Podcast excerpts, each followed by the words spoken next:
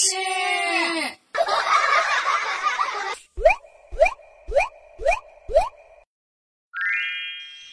谁偷走了魔盒？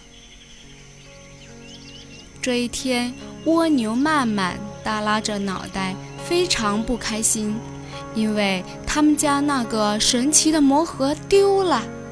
爸爸妈妈特别生气，要曼曼在天黑之前赶紧把魔盒找回来。曼曼不知道怎么办才好，他记得他明明是把魔盒收起来的。怎么会没了呢？他只好硬着头皮去找大象他们三个伙伴们问一问，因为他们是最后一次看到魔盒的。他走着走着，看到三个小伙伴刚好在小树林里玩，他慢慢地走过去，声音低得连他自己都快听不见了。嗯，亲爱的朋友们。请问你们谁看到我家的魔盒了？它它现在不见了。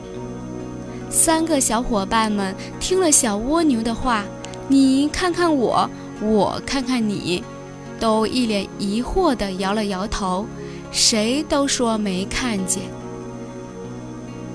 这时候，小蜗牛慢慢着急地哭了起来：“嗯嗯，魔盒不见了。”爸爸妈妈不让我回家了，这可怎么办呢？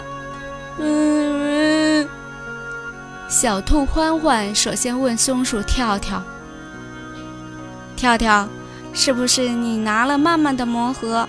快还给他！”跳跳生气地蹦了起来：“你凭什么说是我拿的呢？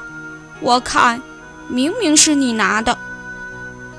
你快拿出来！”小兔生气的哇哇哭。我没拿，我没拿。那天我拿了礼物就回家了，我什么也不知道啊。这时候大家都陷入了一种尴尬的局面，互相猜疑着，而大象琪琪却镇定地说：“你们都没拿，我也没拿，那会是谁拿的呢？哎。”我们必须把这个贼找出来，还大家一个清白，免得这个坏蛋破坏我们的友谊呢。而这时候，在小蜗牛家旁边的洞穴里，一只老鼠正摆弄着一个奇怪的盒子。原来啊，上次蜗牛曼曼跟小朋友们关于魔盒的对话，被这个藏在洞穴里的老鼠听见了。等小朋友们都离开以后，老鼠便把这个魔盒偷偷地运到了自己的洞穴里，藏了起来。老鼠心里暗想：有了这个魔盒，以后我再也不愁吃穿了。大象、松鼠、兔子和蜗牛决定去找黑猫警长，让他帮忙把这个可恶的小偷抓出来。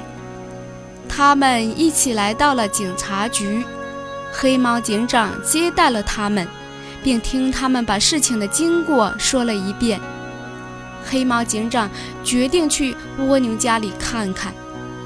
黑猫警长和四个小伙伴们来到了小蜗牛家，仔细看了看放魔盒的房间，只见放魔盒的柜子门有一个洞。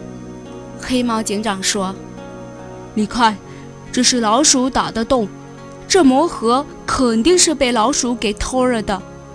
你们别急，我用捕鼠器探测一下它的洞穴在哪里。只见黑猫警长用一个机器探测了一下，机器就发出了滴滴的声音。黑猫警长很快就找到了老鼠的洞穴，只见魔盒果然就在洞穴里。黑猫警长当场抓住了这只老鼠，这只老鼠慌忙叫喊道：“哎呦呦，真倒霉呀！什么东西都没得到，又要进监狱里尝苦头了。”可怜的老鼠并不知道，这魔盒只给既善良又有爱心的人变出礼物。事情水落石出以后。四个小朋友更加的珍惜彼此的友谊了。小朋友们，故事先讲到这。如果你们喜欢这个故事，那么请爸爸妈妈们微信搜索公众号“书和行知学院”，点击订阅我们的公众号，我们将给大家带来更多精彩的故事和优质的教育资源。